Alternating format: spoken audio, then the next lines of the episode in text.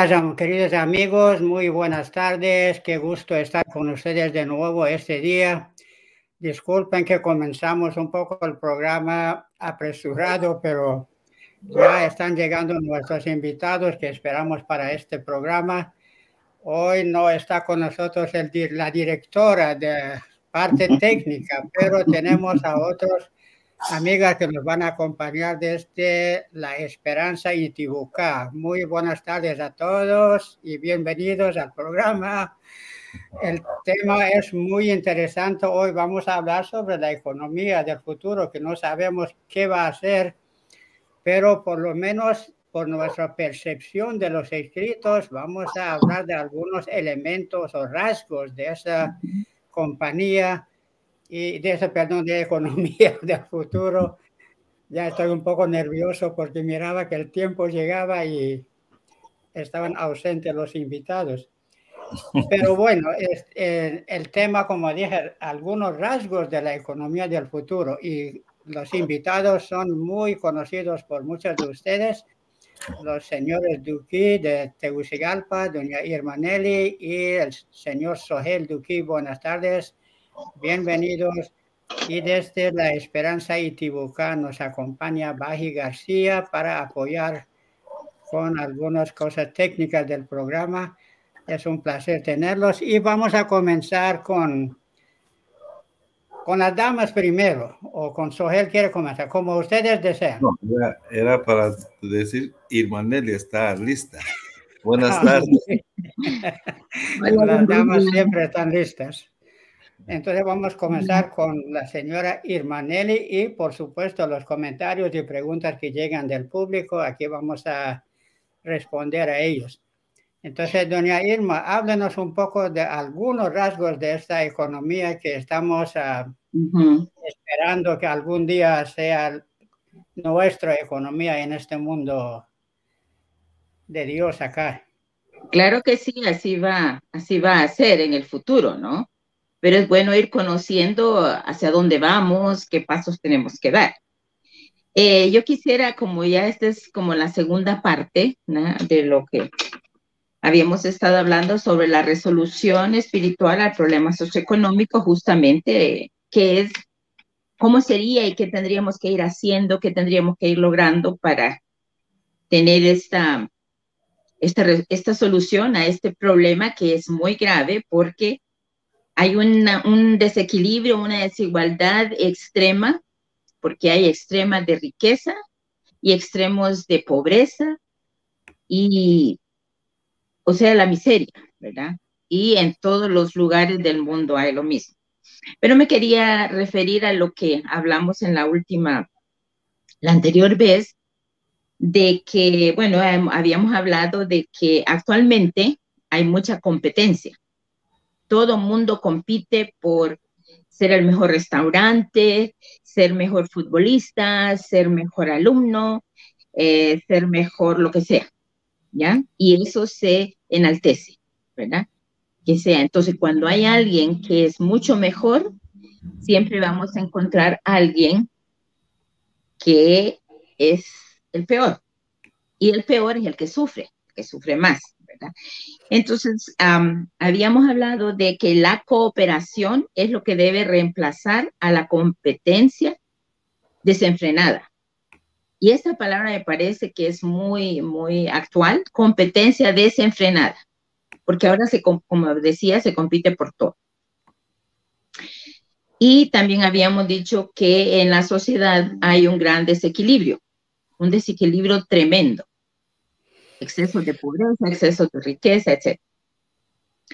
Pero la verdad es que no puede haber igualdad absoluta.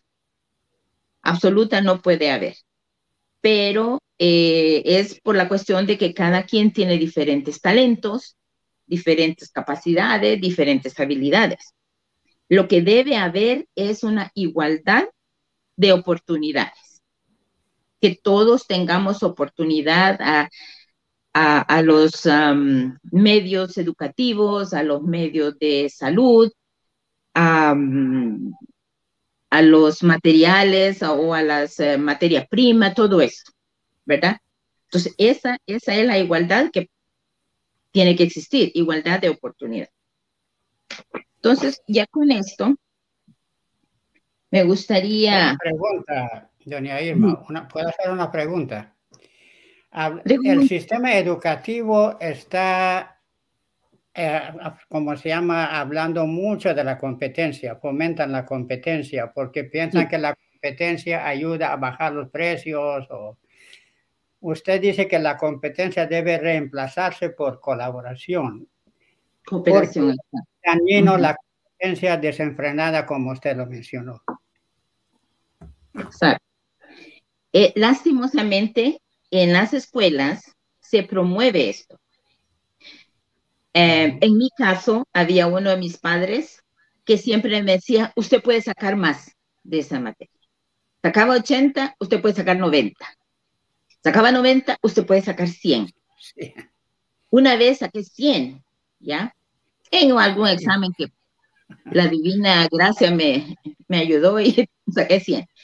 Entonces, pero habían habido Mm, puntos extras, eh, trabajitos y cuestiones. Yo le pedí a mi maestro que por favor me sumara esos puntitos. Me dice, pero ya tiene 100. No, por favor, profe, por favor, súmeme ahí lo que tengo. Bueno, me sumó. Entonces saqué más de 100. Y esta vez fui donde mi, ese padre de familia, de mi, de ese mi padre, y le dije, bueno, ustedes quería que sacara más de 100, aquí está. Ahora ya no me pidan más. Así le digo. Porque siempre estaba aquello de, que usted puede más. O sea, no había eso de, ay, qué grandioso que sacaste 80, te felicito. No, usted puede sacar más. Y esa es la, triste historia de muchos alumnos, ¿verdad? Que no estamos viendo la capacidad de, del niño, del joven, ¿no? Sino que estamos exigiéndole más. Y lo que hay que hacer es conocer esa capacidad, conocer el talento, ¿verdad? Y entonces eh, animarle, animarle a que logre la, ah, tenga la máxima capacidad que puede lograr, ¿verdad? Bueno, como habíamos hablado de que esta igualdad, eh, igualdad ah, absoluta no debe existir, entonces voy a leer algo que escribió Abdul Baha, pero y está en el libro Resolución al Problema Socioeconómico que nuestro querido don Arte Muslam escribió. Y a mí me parece fantástico. Dice, hay una gran sabiduría en el hecho de que la igualdad no puede ser impuesta por la ley.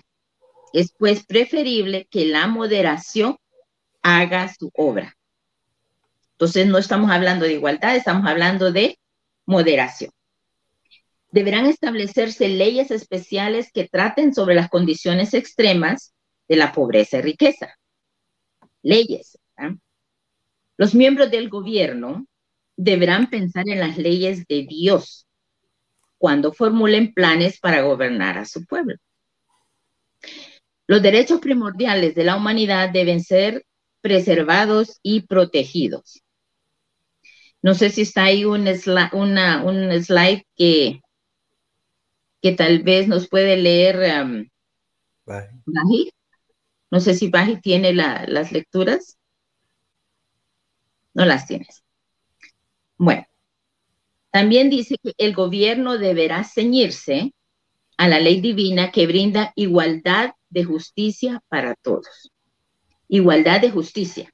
Justicia, cada quien recibe lo que merece o lo que logra, ¿verdad? Esa es la única manera de abolir lo superfluo de la riqueza exagerada, así como la desmoralizadora y degradante pobreza. Entonces aquí estamos hablando de leyes que protegen a todos. Este principio de la moderación me encanta de que lo usa como un principio ¿verdad? De la moderación, ya se está aplicando en parte en muchos países, especialmente en aquellos que han adquirido mayor desarrollo. No obstante, debería aplicarse ahora a escala universal. Ejemplos del empleo de este principio son un ajuste equitativo de impuestos sobre herencias, ganancias y rentas en forma gradual, leyes de asistencia y previsión social, la participación equitativa de una parte de las ganancias de las fábricas, industrias, minas, etcétera, entre los obreros y los empleados y empleados, obreros y empleados, ¿no? Y por empleadores. empleadores, exacto. Thank you. Mientras más dinero y posesiones tenga una persona, mayores serán sus responsabilidades y preocupaciones. ¿No es verdad esto? Si uno tiene una cama, una mesa, una silla y le, le cierra la puerta con un, trapo, ¿ya? Ya sabe que lo que tiene no, si tiene muchas cosas, ¿ya? Pone alambre de púas, compra dos perros, pone cámaras, em, eh, guardias, etcétera, ¿no? Está más preocupado. Pero, ¿para qué? ¿Para qué estar tan preocupado por, lo que tienes allá adentro? Eso no da felicidad, da intranquilidad. ¿Ya? Entonces, mejor, bueno, voy ahí con un medio candado que alguien con un, con un martillo, ¡bang!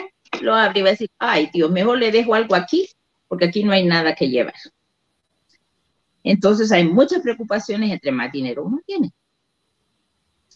En cambio, continúa el señor Artemuslam, la aplicación universal de la moderación y la justicia permitirá que cada individuo poseyera lo suficiente para vivir en forma decente y que aquellos que alienten mayores ambiciones y capacidades satisfagan sus deseos moderadamente, sin acumular fortunas excesivas. Da pena cuando uno de los medios, eh, medios, eh, ¿qué se llama? Medios masivos, dice ahí, quiere saber dónde vive tal y tal actor, cuánto cuesta el carro de, de tal y tal actor realmente. A veces uno ni puede leer la cantidad, porque es exagerado. Es exagerado, exagerado. Y por otro lado, presentan unas imágenes de unas de personas inhumanamente viviendo, que no tienen ni casa, no tienen silla, no tienen mesa, no tienen cama. ¿Verdad? Esas cosas son inauditas, ¿verdad?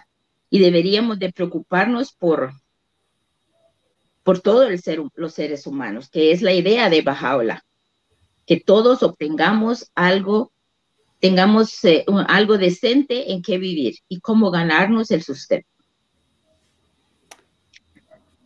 Don Artemus sigue. Si la justicia y la equidad han de obtenerse, y estas son las únicas bases seguras para solucionar cualquier problema o disputa, no debe darse preferencia a una parte ni a la otra. Tanto el obrero como el patrón tienen derechos de, que deben ser respetados y protegidos mediante la consulta. Interesante, ¿no? Que lo que hay que hacer es una negociación, aquel habla, este habla, yo me pongo en los zapatos del otro, tú también, miramos cómo hacer una, una, un arreglo equitativo. Dice, el mutuo entendimiento y la cooperación y no por medio de la lucha partidaria o la fuerza las cuales solamente engendrarán más lucha y más fuerza. Y es lo que vemos, que este gremio eh, profesional se fue a la, a la huelga, que este otro, que hubo paro, que no se puede pasar por este bulevar, que el otro, pero en sí todo eso violenta los derechos de los demás. ¿Verdad? Lo que, ni sabe, ¿qué, qué, gremio es el que está ahí estropeándonos la pasada? No, que los doctores, que las enfermeras, que las amas de casa, que no sé qué pero en realidad no se llega a ninguna solución. Hay que hablar, hay que poner las cosas sobre la mesa. También dice que son igualmente dañinos para las bases de la vida misma la explotación de los empleados y obreros por parte de los patrones o el recurso de la huelga, el paro, la fuerza por parte de los empleados y obreros. Tales prácticas perjudican a todos los miembros de la sociedad mundial, es lo que hemos dicho. Nadie dice, ah, no, yo voy a apoyar a los médicos y todo, sí, pero a la hora que usted está yendo a un lugar, no puede pasar. ¿verdad? Entonces, todas esas cosas no, no, no son beneficio, no son respuesta, no deberían ser opción para nadie de optar a ellas. Ahora, uno de los remedios recomendados para, por Abdul Baha es la repartición equitativa de una parte de las ganancias y las acciones de la empresa entre los empleados y obreros sistema que ya se aplica eh, con mucho éxito en algunos países. Así, tanto los empleados y obreros como los patrones se convierten en socios de la empresa. Entonces, si yo soy un empleado, pero yo sé que al fin del mes tengo mi sueldo y mi partecita de ganancia de todo lo que se ha hecho, con ganas voy a regresar el siguiente mes. Pero si más bien me dicen, no, porque faltó cinco minutos, porque vino dos veces tarde, porque no sé qué, porque no sé cuándo, se le va a rebajar estos lempiras. Yo no voy a estar feliz. Y si yo no estoy feliz, tal vez no voy a hacer bien mi trabajo. ¿Verdad? Y tenemos que buscar también la excelencia en nuestro trabajo. Hacer lo mejor que se pueda. Esa es lo que deberíamos hacer. ¿verdad? Pero las condiciones tienen que darse en el lugar de trabajo, ¿verdad? Bueno. No sé si hay alguna pregunta hasta aquí o algún comentario que se quiera leer, si no vamos a seguir algo que dijo Abdul Baha ya por 1912. Sí, tal vez podemos leer algunos comentarios que han enviado los amigos y hay preguntas también ahí. Vamos a estrenar la voz de Baji desde La Esperanza, a ver si cómo está el internet de ella. Muy bien. ¿Puede ver, Baji? Sí, tenemos varios comentarios de diferentes amigos. El señor Ali nos dice saludos cordiales para la familia Duki desde Colombia. Eh, Manuel dice al agua, pa. Manuel. Em, también nuestra querida nos dice, queridos amigos, muchos saludos desde Panamá, gracias por todo. Y Carlos nos dice, muy buenas tardes, y él tiene una pregunta, nos dice, ¿en el futuro será la técnica y tecnología tan eficiente que reduzca la jornada laboral? ¿Qué capacidades ha de desarrollar el talento humano en un mundo que busca un mayor y mejor bienestar para todas las personas? Saludos. Estas preguntas también Sogel puede participar, responder después de la para que no se quedan. Mm. Sí, yo pienso que esa pregunta es muy elemental que Sogel puede contestar. Ayudante Sogel, adelante. bueno, no sé si terminó Baji o o contestamos las preguntas. Sí, contestemos la pregunta, después seguimos a otros eh, comentarios. Bueno, eh, muy buenas tardes amigos. Carlos, eh, un gusto. Saludos a los amigos ahí por Tocoa. Sí, pues en realidad en, en, las enseñanzas de la fe tenemos de que el futuro justamente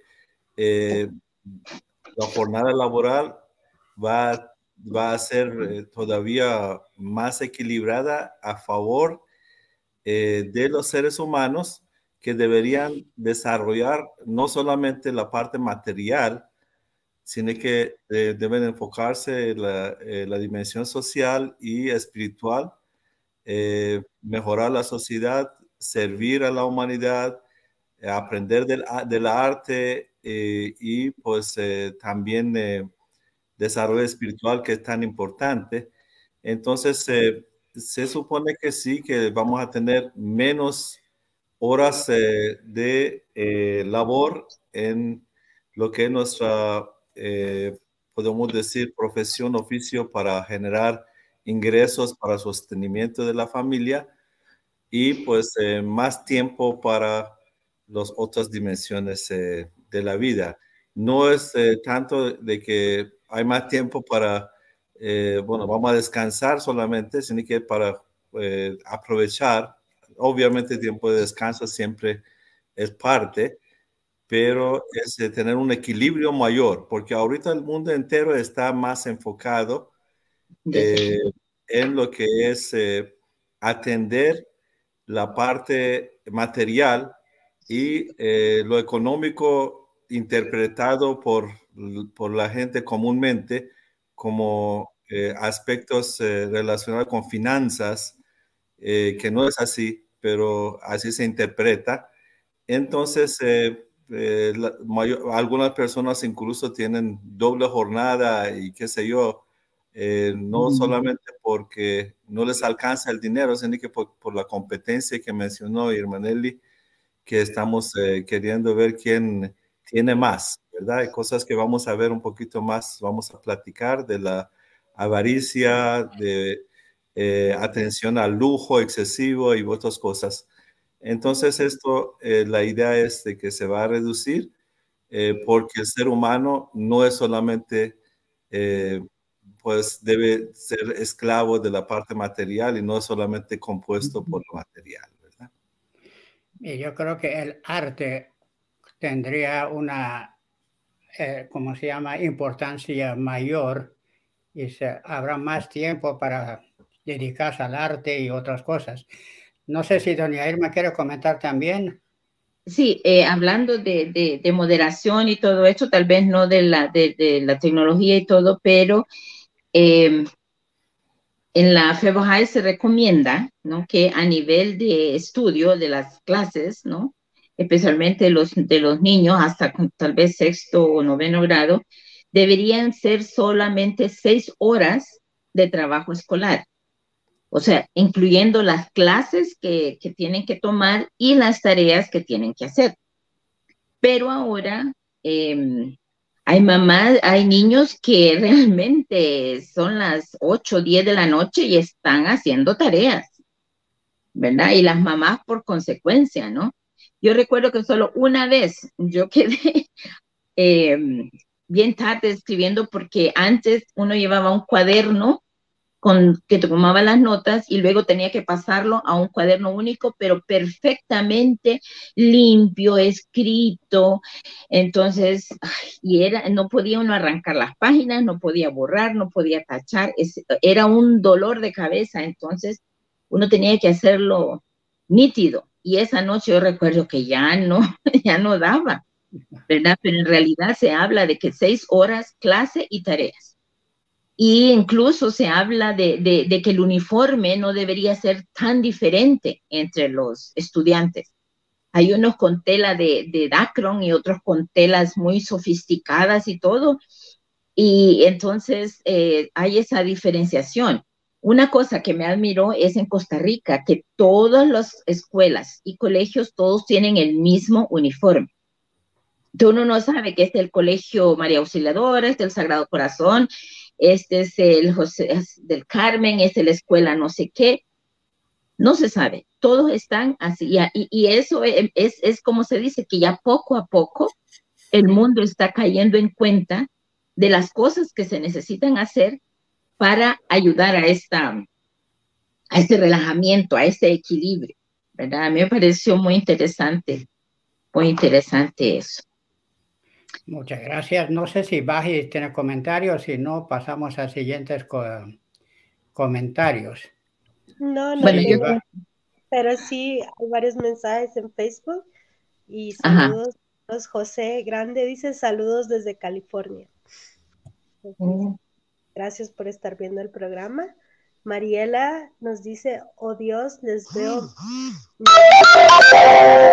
verdaderamente pueden tomar de estos temas. Cuánto adolece la humanidad. Esa problemática se sufre y cuanto necesitamos aprender, meditar, estos temas pues eh, nos ayudan mucho. Gracias Mariela, la verdad es que este es un espacio abierto para todos y nos, nos complace mucho saber que tú lo disfrutas. Que también tenemos otro por aquí de historia que dice, Alá guapa, queridos amigos desde Florida. Alá guapa. Daniela Aguilar nos dice, queridos amigos de Unidad en Diversidad, tema trascendental sobre la economía del futuro, gratitud a los amigos que comparten sus conocimientos. Tengo una pregunta. ¿Existen empresarios, comerciantes, artistas talentosos, profesionales reconocidos que comparten sus ganancias y finanzas con sus empleados y personal que trabajan con ello en la actualidad? Gratitud. Entonces, la pregunta que él tiene. Este amigo Daniel es de la expatria de ustedes de Bolivia. Oh, Daniel Costas. Sí. No, yo solo, bueno, yo no tengo ningún conocimiento de personas así, pero lo único que uno mira en los, en los medios de comunicación que te salen por ahí siempre en Facebook es de que hay algunos artistas que ganan buen dinero, viven moderadamente, no viven en aquellos ostentosos palacios y también eh, dan sus dan ganancias, dan dinero, aportan a instituciones benéficas como eh, el hogar de ancianos, eh, de niños huérfanos, ¿no? Entonces ahí es como, como compartir, pero no tengo, por lo menos yo no tengo idea de que se compartan las, las ganancias. Es muy posible que algunos empresarios bajáis sí lo estén haciendo, pero son cosas que, que, que no se publican, ¿no? No han dicho, ah, mire, yo tengo este, comparto esto, o, pero eh, supongo que sí, porque hay muchos bajáis muy profundos y seguramente están aplicando este principio. Gracias, Daniel. Muchas gracias. No sé si hay más comentarios de Sohel o de Baji o pasamos a otro. Bueno, eh, en definitiva, eh, hay una cantidad enorme de personas de diferentes religiones que son, algunos son bien conocidos, como Bill Gates, como Rockefeller y otros que, que son, eh, eh, pues, eh, empresarios multimillonarios que sí tienen, el número es bastante grande, que tienen incluso fundaciones para ver cómo, cómo pueden ayudar al desarrollo internacional de diversas maneras, ¿verdad? En algunos eh, casos, pues eh, la gente más pobre eh, o si hay desastres naturales y otros, pero también a la causa de la educación, mejoramiento de salud y así sucesivamente, medio ambiente y otros. Hay múltiples personas que donan parte de sus, podemos decir, fortunas o eh, ganancias de sus empresas a ese tipo de causas. Y hay empresas que sí también a sus empleados eh, repartan ganancias y eh, hay casos de eso también es un número bastante enorme.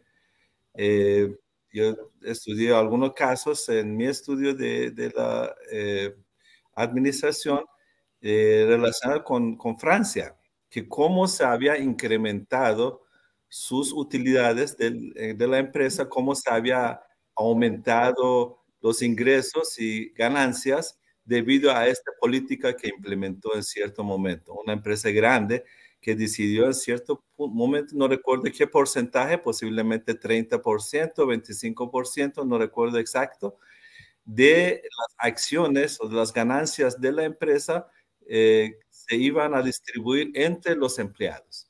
Y ellos, pues obviamente más motivados, eh, trabajando más duros, cuidando más los recursos de la empresa, tratando mejor los equipos y los demás, pues generaron mucho más ahorros y aumentaron más la producción.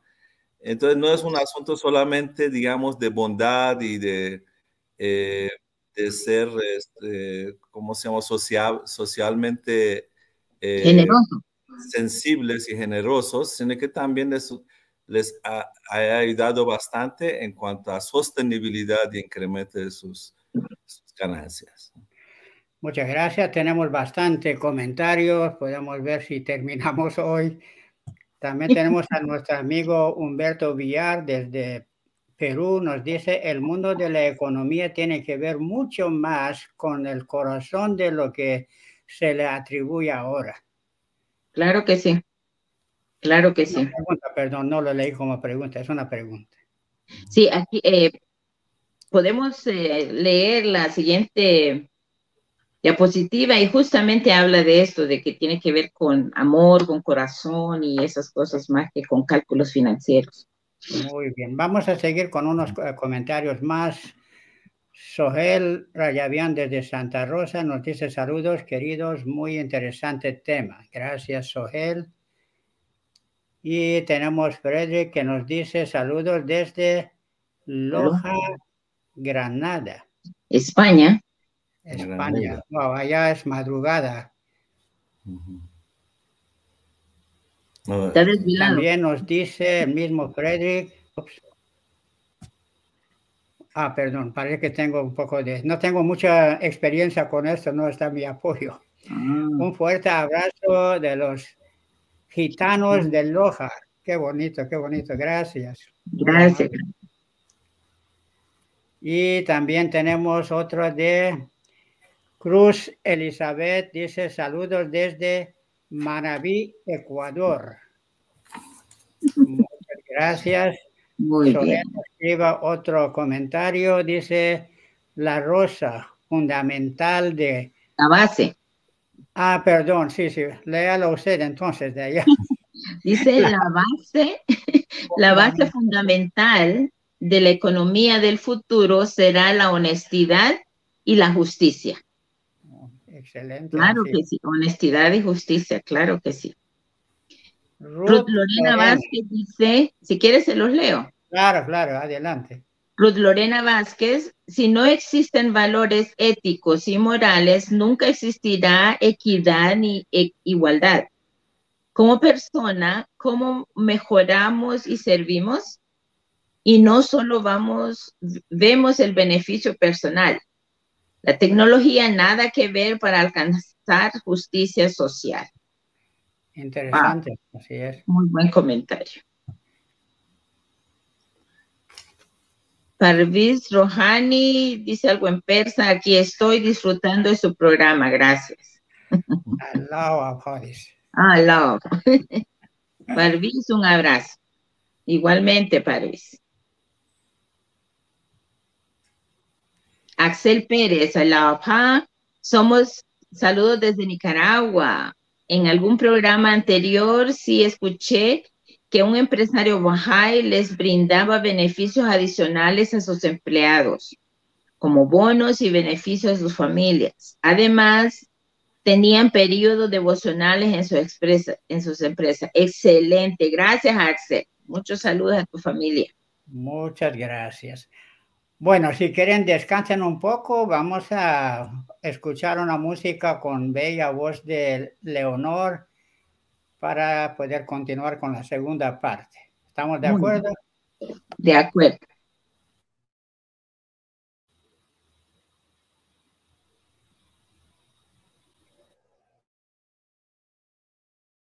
Buenas noches todos los amigos de Unidad en Diversidad. Bueno, esta canción tiene mucho que ver con lo que Abdul Baha nos ha indicado.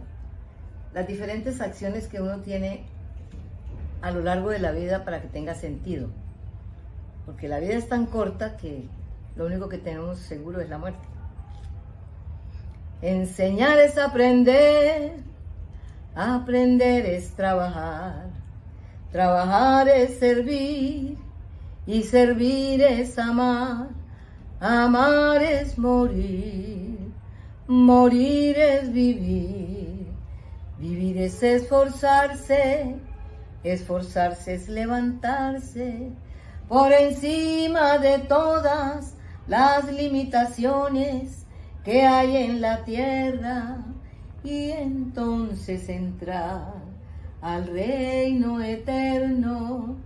Esto dice Abdul Bahá, el siervo de la gloria, el ejemplo más perfecto de la vida Bahá'í.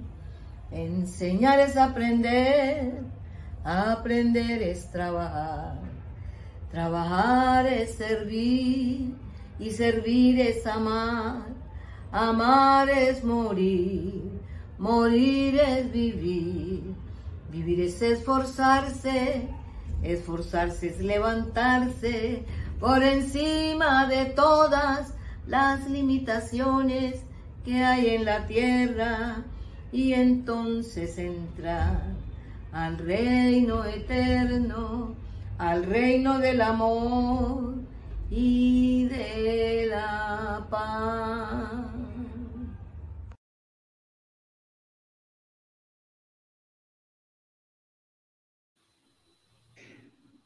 Qué bella voz tiene ella, qué bonito. Y, y gracias porque colabora mucho con nosotros en muchos programas. Ella manda alguna canción para animar programas. Qué bonito. Gracias, Leonor, de nuevo. Y vamos a continuar con la segunda parte ahora. Si nuestro amigo Sogel está en la pantalla, o doña Irma dijo y habló de una vista que quería mencionar. Si quiere, vemos la vista que la, o la cita que ella mencionó y después continuamos con el tema.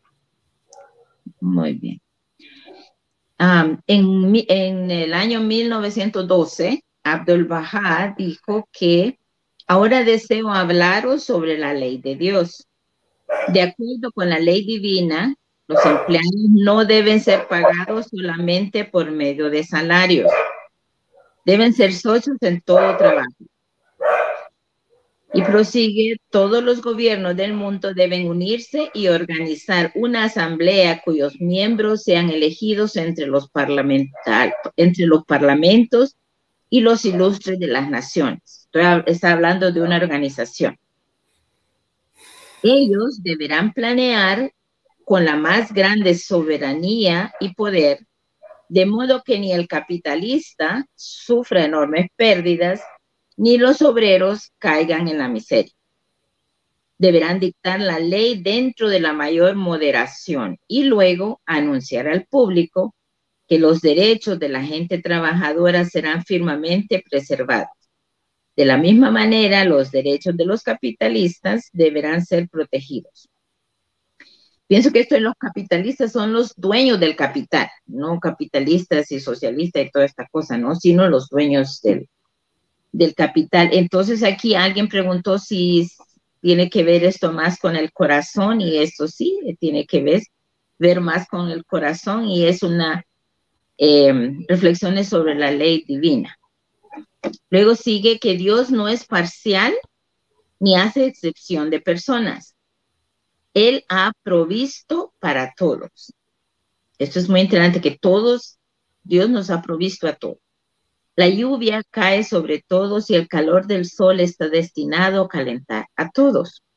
En consecuencia, debe haber para la humanidad entera la mayor felicidad, la más grande comodidad y el mayor bienestar.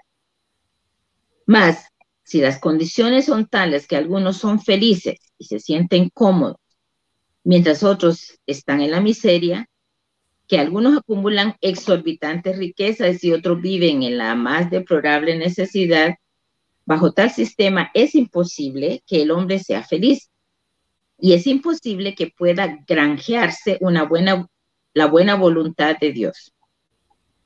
La buena voluntad de Dios consiste en el bienestar de cada miembro individual de la humanidad. Entonces, ¿qué es lo que Dios quiere para cada uno de nosotros? Bienestar para todos, no unos y no para otros. Ahora, Abdul Baha habla de, dice, pero aquí cabe una advertencia. Cuando yo lo leí me llamó mucho la atención. Dice, el propósito no es tener numerosos individuos sostenidos por la sociedad sin hacer la correspondiente contribución. Todos deben trabajar o rendir algún servicio a la humanidad. No deben, no debe haber ricos ni pobres ociosos. El hombre debería conocerse a sí mismo y conocer las cosas que encaminan a la sublimidad o a la bajeza, a la deshonra o al honor, a la abundancia o a la pobreza. Esto lo hemos escuchado en varias, varias ocasiones, por cierto. Después que un hombre ha comprendido su propio ser y se ha hecho maduro, entonces se necesita para él riqueza. Interesante, ¿no? Tiene que haber una madurez y necesita después riqueza. Es si esta riqueza es adquirida por medio de un oficio o de una profesión, es encomiable y digna del elogio de los hombres sensatos. Especialmente son dignos de este elogio aquellos siervos que se levantan para educar al mundo y para embellecer las almas de las naciones.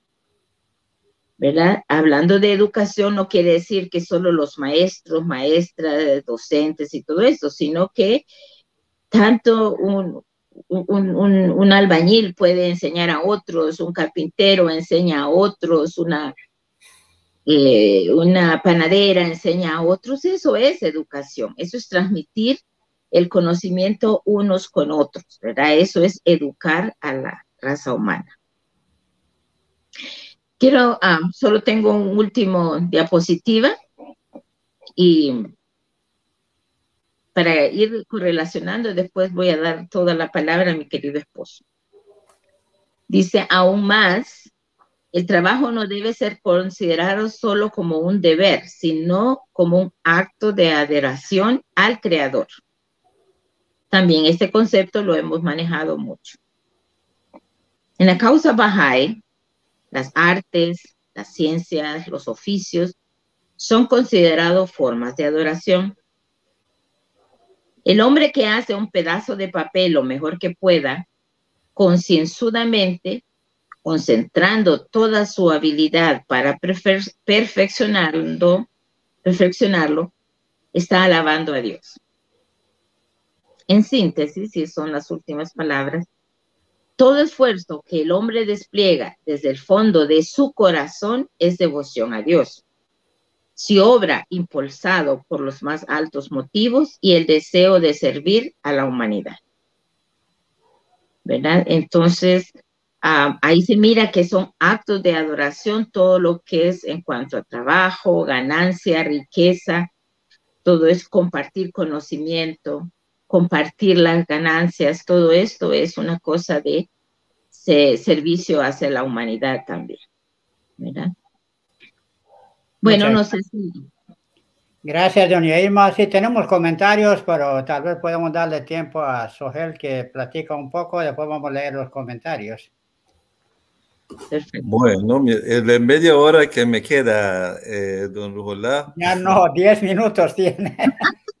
Por lo que veo, posiblemente tengo que dejar otra una parte eh, para algún otro momento. Esa es la segunda eh, sesión que tenemos sobre economía. Vamos a ver si dejamos algunos aspectos que puedo mencionar para el siguiente porque no nos va a dar tiempo. Pero eh, con su permiso, pues eh, voy a decir unas, algunas cosas sobre el marco conceptual y filosófico de lo que comparte, podemos decir, algunas posiciones de la fe sobre el tema. Quería comenzar con una cita de Abdul Baha, donde menciona, eh, perdón, de Shoghi Effendi, donde menciona prácticamente no hay ninguna enseñanza técnica sobre economía en la causa, tal como la banca, sistema de precios y otros. La causa no es un sistema económico y tampoco se puede considerar que sus fundadores hayan sido economistas técnicos. La contribución de la fe en esta materia es esencialmente indirecta, ya que consiste en la aplicación de principios espirituales al sistema económico actual. Principios espirituales, ¿cómo se aplicarían al sistema económico actual. Bajaola nos ha dado algunos principios fundamentales que servirán de guía a los economistas bajáis del futuro para establecer instituciones de una naturaleza tal que permitirán ajustar las relaciones económicas del mundo. Bueno, aunque la fe no presenta un sistema económico, una disciplina o eh, algunas fórmulas como tal, no menciona los aspectos eh, relacionados con microeconomía o macroeconomía. Eh, como menciona en la cita pasada, no habla de los precios, la oferta, la demanda, soluciones de la inflación, devaluación de la moneda y cosas que se ven mucho en relación a la economía, eh, programas de ajuste estructural, planes de estabilización y otras cosas. Sin embargo, los principios, las pautas que da la fe, que son bastante prácticas, eh, para establecer, pueden ayudar a establecer las bases de una economía verdadera y no una economía materialista y mercantilista, como lo que podemos observar hoy en día. Estas enseñanzas, pues, eh, aunque eh, parecieran como que son pocas, pero hay numerosas citas y numerosas menciones de aspectos que se relacionan con la economía del futuro. En otra eh, cita, la Casa Universal de Justicia, la máxima autoridad de, la fe Bahá'í, podemos decir, eh, eh, dice que la excesiva desigualdad entre ricos y pobres, fuente de grandes sufrimientos, mantiene al mundo en estado de constante inestabilidad. La solución a estos exige la aplicación conjunta de enfoques espirituales, morales y prácticos. No dice mejores fórmulas ni tampoco eh, mejores técnicas, sino que la solución exige enfoques espirituales, morales y prácticos. Hay que observar el problema con una mirada nueva, libre de polémicas económicas e ideológicas, lo cual implica consultar con expertos en una amplia gama de disciplinas, no dice un número de expertos economicistas o economistas, sino que de una gama amplia de disciplinas, hasta poder entrar ahí médicos, educadores y muchas otras, y lograr la participación de las gentes gentes que obviamente son afectados por, cualquier decisión económica, que resultarían, dice, directamente afectadas por las decisiones que deben tomarse con urgencia. Continúa diciendo, es un asunto que está ligado no solo con la necesidad de eliminar los extremos de riqueza y pobreza. Eso no es solamente el único meta de la economía según el enfoque Bahá'í, de eliminar los extremos de riqueza y pobreza, que es un grave problema obviamente, sino también con aquellas realidades espirituales cuya comprensión puede producir una nueva actitud universal. Ese es todavía mucho más difícil de alcanzar, una nueva actitud universal que toda la humanidad lo comprende y lo pone en práctica.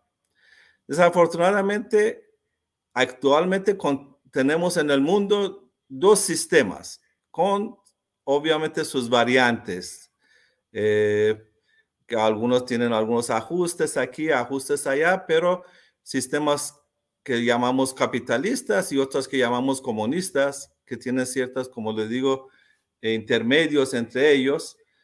Eh, pero vemos de que no presentan una solución real a los problemas económicos del mundo, ni siquiera en cuanto a lo que se refiere a la parte material, por lo que se mencionaron mucho de las eh, dificultades y penurias que viven las grandes mayorías del mundo, que viven en pobreza y un porcentaje bastante elevado que están en pobreza absoluta, que ganan menos de un dólar diario.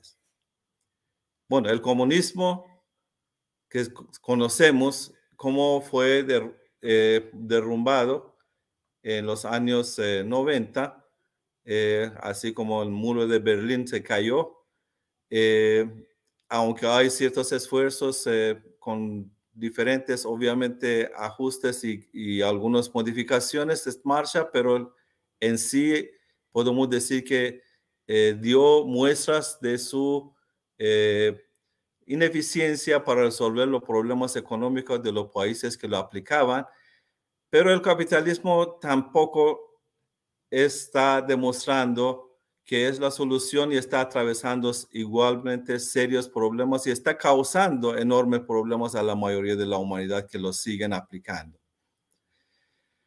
Los modelos y fórmulas, podemos decir, tan bien elaborados, por los expertos economistas y economistas, que son dos cosas diferentes, pero se mezclan a veces, las economistas que son economicistas, no han sido capaces de producir bienestar colectivo para la humanidad y distribuir la riqueza para, eh, para que todos puedan tener eh, lo mínimo o lo necesario para satisfacer sus necesidades y también para crear una bienestar eh, colectiva eh, en lugar de selectiva. La fe aunque no ofrece enseñanzas técnicas, como mencionó la cita anterior, pero sí ofrece los supuestos correctos para un modelo económico que sí podía funcionar y los valores y principios de las personas que en esta economía deberían participar. Veamos unos ejemplos eh, que me he atrevido a alistar, solo tal vez unas media hora. Eh, hay unos 13, eh, 14 cosas que podemos decir que son ejemplos de principios eh, que podemos verlo fácilmente, que son bastante distintos a lo que actualmente se está practicando en la economía. Pero antes vamos a ver una cita de el guardián de la fe que dice, la frase, la solución económica es de, naturaleza divina, eso es dicho por Abdul Baha, que la solución económica es de naturaleza divina Dice, eso significa que solamente la religión puede, a fin de cuentas, producir un cambio tan fundamental en la naturaleza del hombre que le permita cambiar las relaciones económicas de la sociedad. No son las leyes, eh, no son cambios estructurales en los países, ni tampoco eh, Naciones Unidas, sino que solo la religión, dice el guardián de la fe, que puede permitir cambiar las relaciones económicas de la sociedad, eh, cambiando los, eh, eh, fundamentalmente la naturaleza de los, de los seres humanos. Solo de este modo el hombre podrá controlar las fuerzas económicas que amenazan perturbar las bases de su existencia y entonces ejercer su dominio sobre las fuerzas de la naturaleza. Algunos de, los, eh, de esos elementos, que son muchos, eh, como le mencionaba, aunque no hay la parte técnica está ausente, eh, eso tiene que ver los técnicos del futuro, pero hay bastante elementos y solamente aquí hay un esposo, de acuerdo a tiempo, pues eh, compartir algunos de ellos, eh, empezando de que ambos sistemas existentes o la economía actual, basado en cualquier sistema que lo tomamos, está vacío de la parte moral y ética.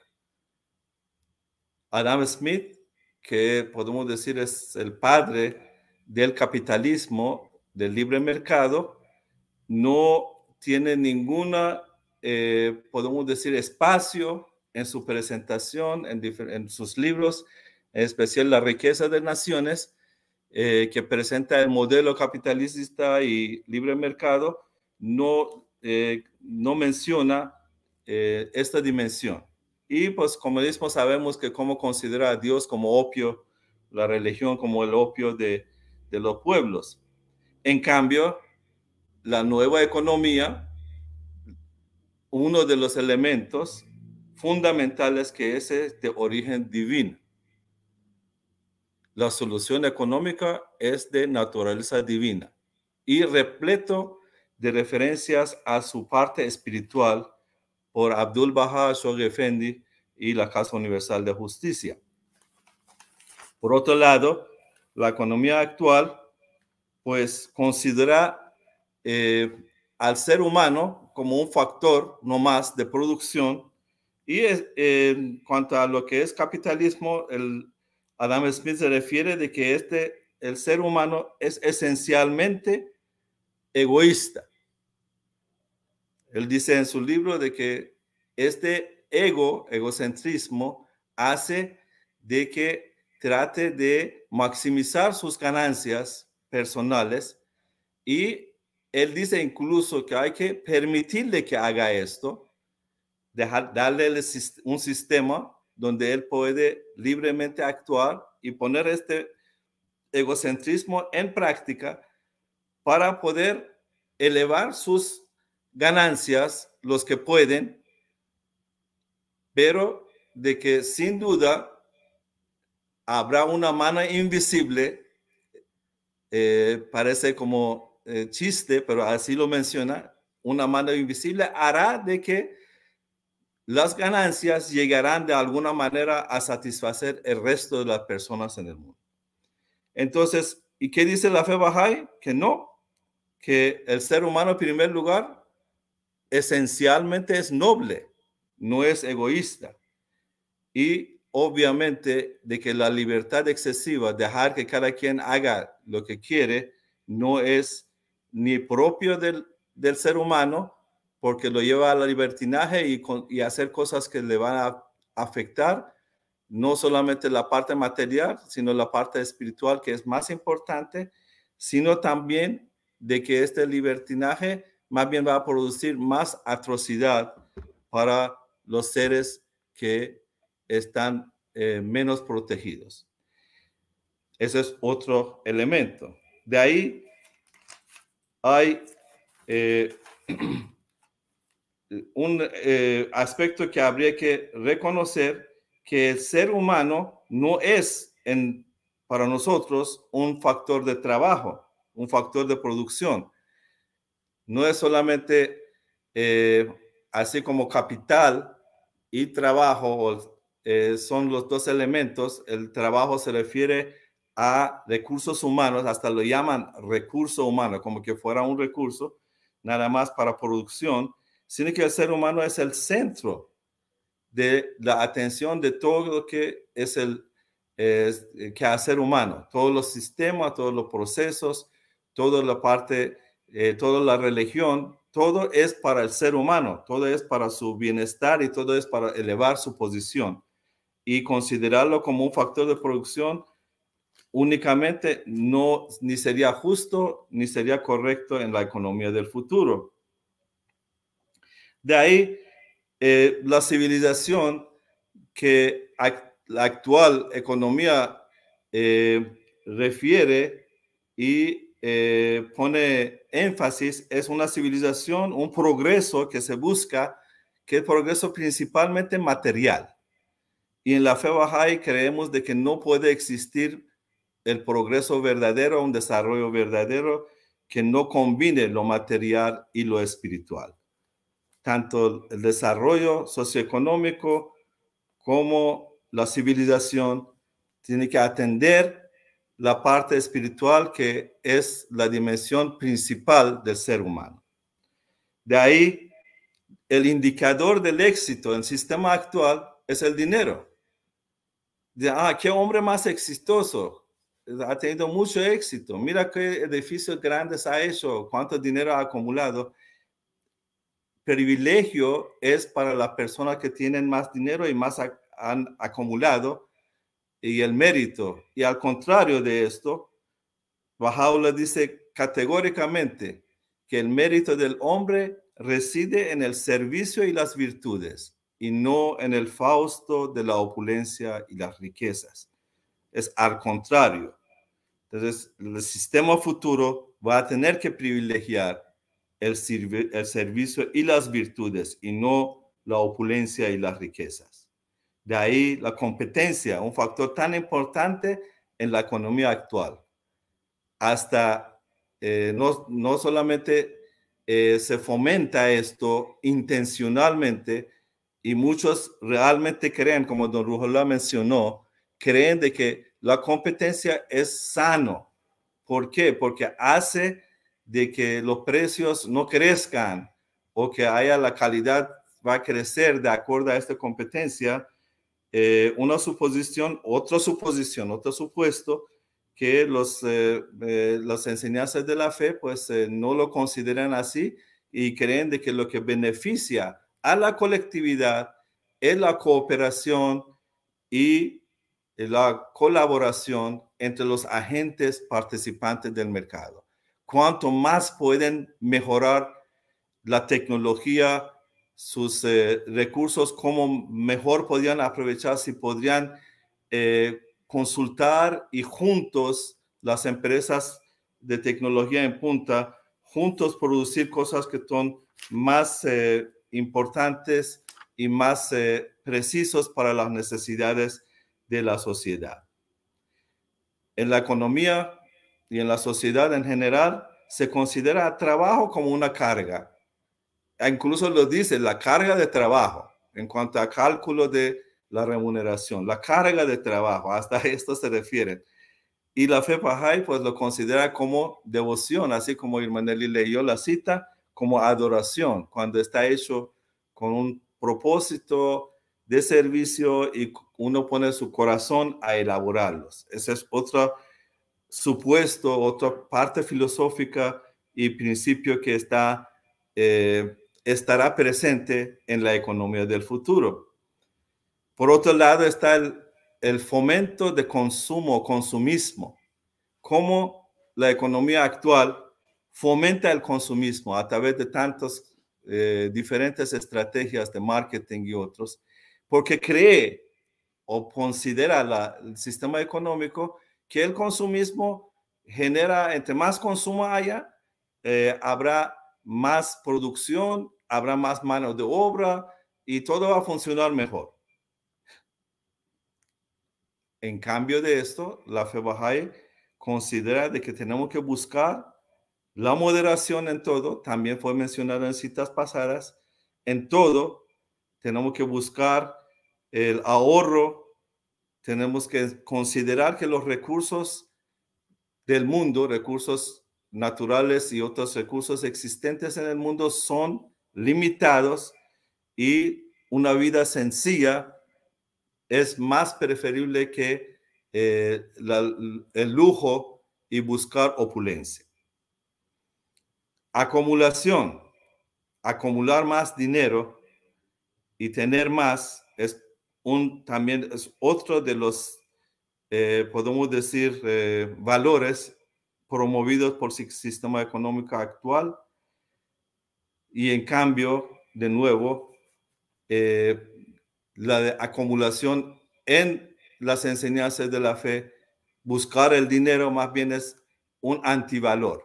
De tal modo que Bajaula, el mensajero de la fe Bahá'í, dice de que Dios prueba, así como nosotros probamos eh, al oro con el fuego, Dios prueba a nosotros, a los seres humanos, con el oro, que podría considerarse justamente con la parte material y acumulación de dinero y todo eso.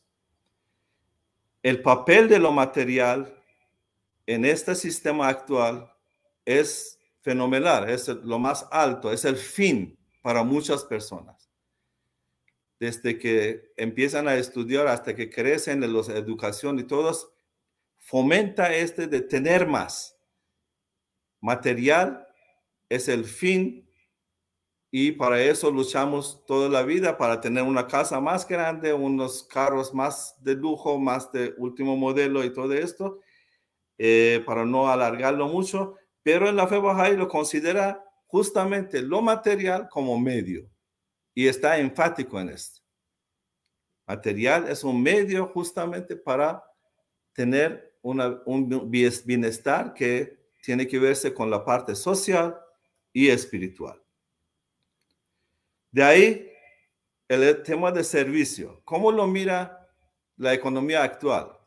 Lo mira el servicio al cliente como una estrategia para ganar más mercado, para captar más las ventas hacia un segmento dado. ¿Y cómo lo considera la fe? La fe y el servicio, lo considera como un deber fundamental, como un principio que no tiene que ver con como una estrategia, una forma, podemos decir, distorsionado de la intención de cómo hacemos nuestra interacción, cómo llevamos adelante nuestra interacción con los otros seres humanos.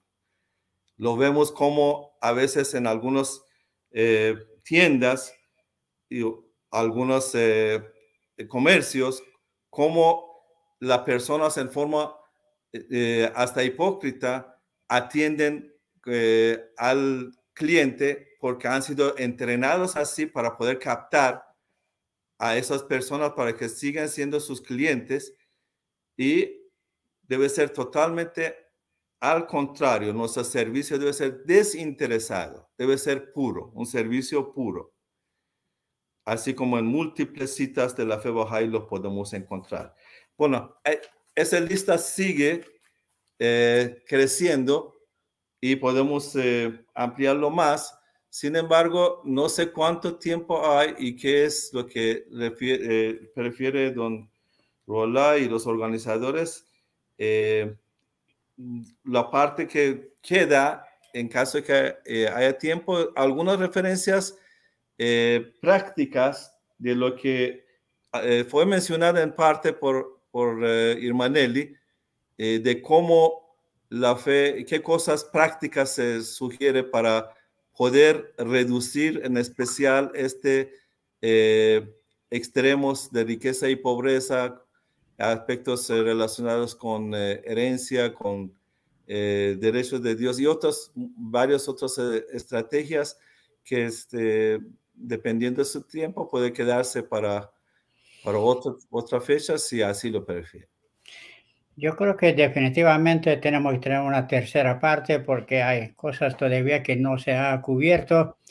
Después del programa nos ponemos de acuerdo con una fecha para poder atender la otra parte y tenemos algunos comentarios que podemos ver de los amigos. Eh, hemos tenido desde Cuba, Mariela dice, señor Sogel y demás amigos, gracias desde Cuba. Qué bonito. Y también para doña Irma dice, gracias Irma, es primera vez que disfruto y aprendo con ustedes. Abrazos. Tenemos nuestro amigo Axel Pérez de nuevo. Tal vez doña Irma quiere leer este comentario.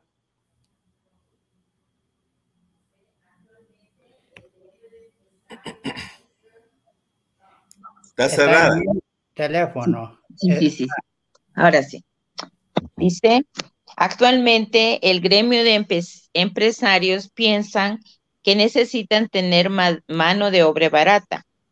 El velo que tienen es que para tener mayores beneficios necesitan una población sin educación. Es por ello que la base de instituciones bajáis que se vislumbran en el futuro rijan las leyes gubernamentales que regulen y distribuyan los oficios y la educación y el capital, cuando se llegue a la más grande paz. Muy bien, Axel.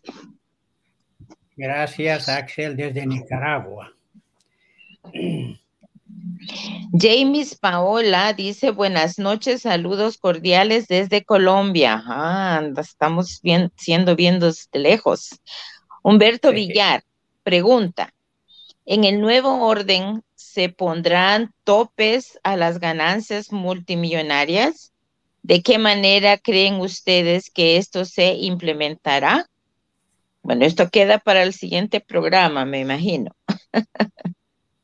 Nosotros hemos intentado mantenerlo dentro de la hora porque a veces excedíamos de la hora por sugerencias de nuestros amigos que ven el programa. Nos dijeron no deberíamos de pasar mucho más de la hora porque la gente se cansa y tiene razón por muchas ocupaciones. Pero tenemos que volver a ese tema con ustedes de nuevo y nos vamos a poner de acuerdo para poder cuadrar esa fecha. Muy bien. También Axel mismo tiene otro comentario. Ah, aquí está. Dice, se dice que los primeros signos de esa transformación, una nación adoptará el sistema administrativo Bahá'í. Toda una nación se hará Bahá'í. Y luego se podrá lograr una mancomunidad mundial. Es cuando se logrará la unidad mundial y la mancomunidad mundial. Se llegará a la más grande paz. Qué bien, nuestro amigo ha estudiado bastante los textos. Sí, ya sabe para dónde vamos. Muy bien, Axel. ah, sí, Sohel, quiere comentar. Yo creo que este también, eh, en un sentido, pues eh, eh, puede también responder a la anterior, la anterior pregunta, que sí, el sistema de impuestos considerada por la fe es eh, justamente tiene esta virtud de que eh, no existan extremos eh, de riqueza y pobreza. Y en cuanto a riqueza, pues obviamente va, entre más ganancias, pues, mm, le corresponderá más, más impuestos. Yo tengo esta cita que mencionó Axel, si me lo permiten rápidamente, le leo. Dice, esta mancomunidad, porque justamente esa es la solución, también parte de la solución del futuro, ¿verdad? La mancomunidad eh, se refiere cuando ya los países, eh, un número eh, grande de los países tienen a la fe como la fe Bahá'í como su religión del Estado y se rigen la constitución y muchos de, las, de los sistemas como economía también a las pautas dadas por la fe.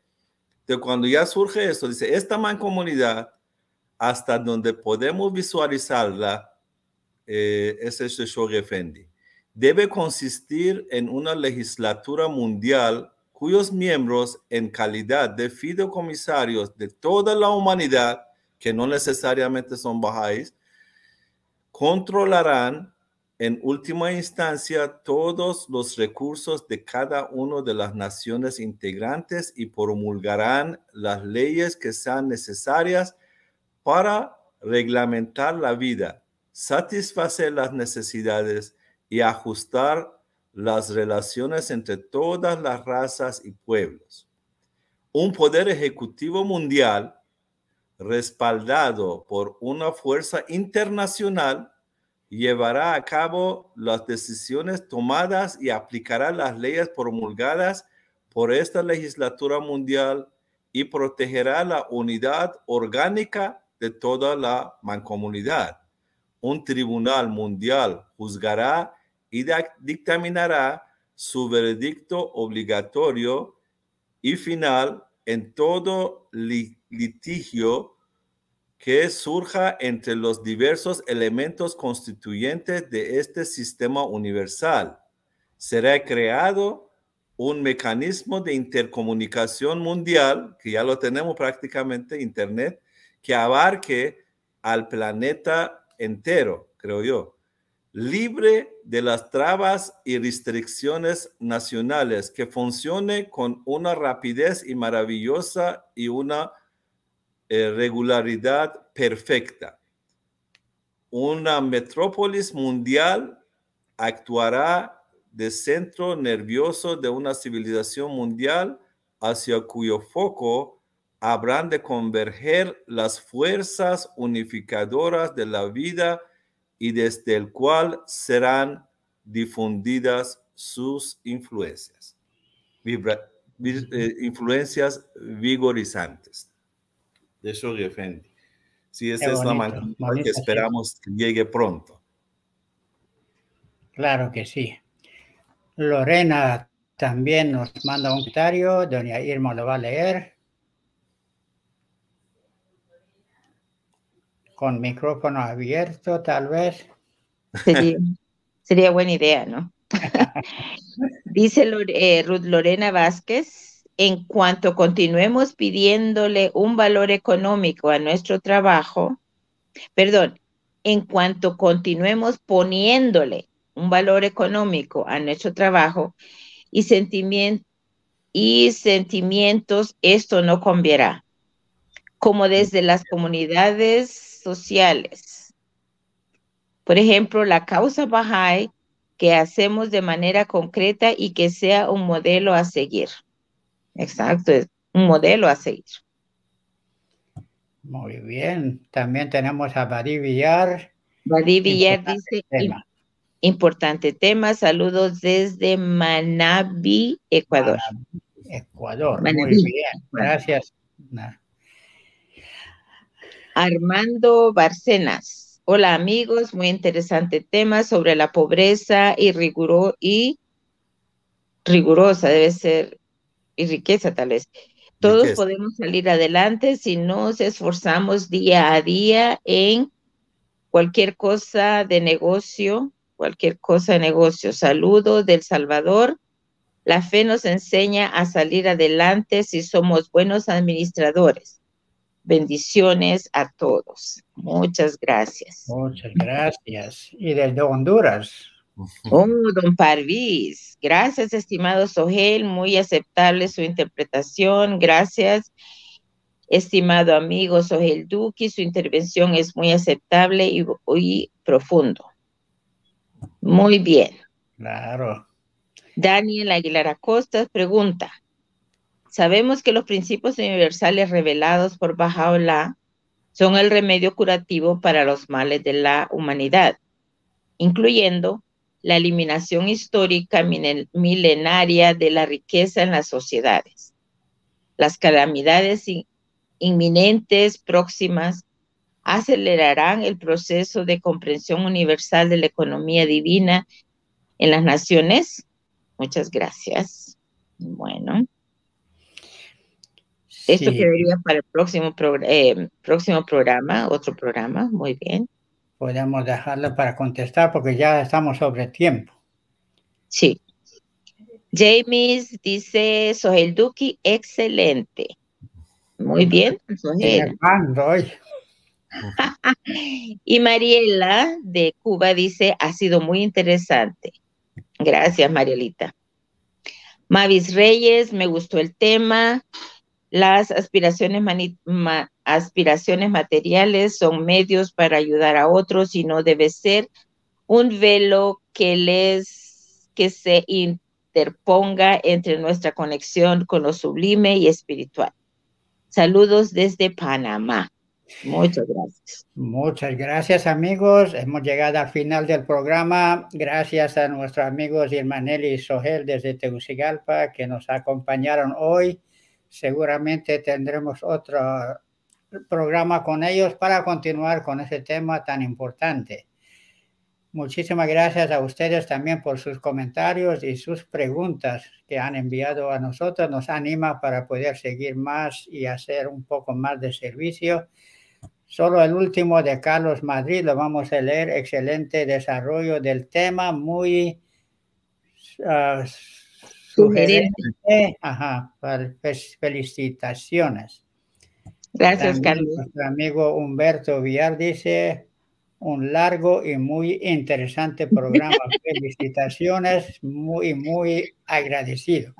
Claro que sí, don Humberto, usted ha sido uno de los más fieles que más largo tiempo ha estado con el Siempre, siempre está con nosotros. Gracias, don Humberto. Es un placer realmente tenerlo. Bueno, ha sido un placer, amigos. Gracias, Emanuel, gracias, Sogel. Fue realmente bello tener este programa. Aprendí bastante hoy sobre economía y del futuro. Y bueno, vamos a dejar sin leer, bueno, vamos a salir sin leer esto. Muchas gracias, amigos. Dice James, Paola también. Gracias, gracias a todos y hasta nuestro próximo programa.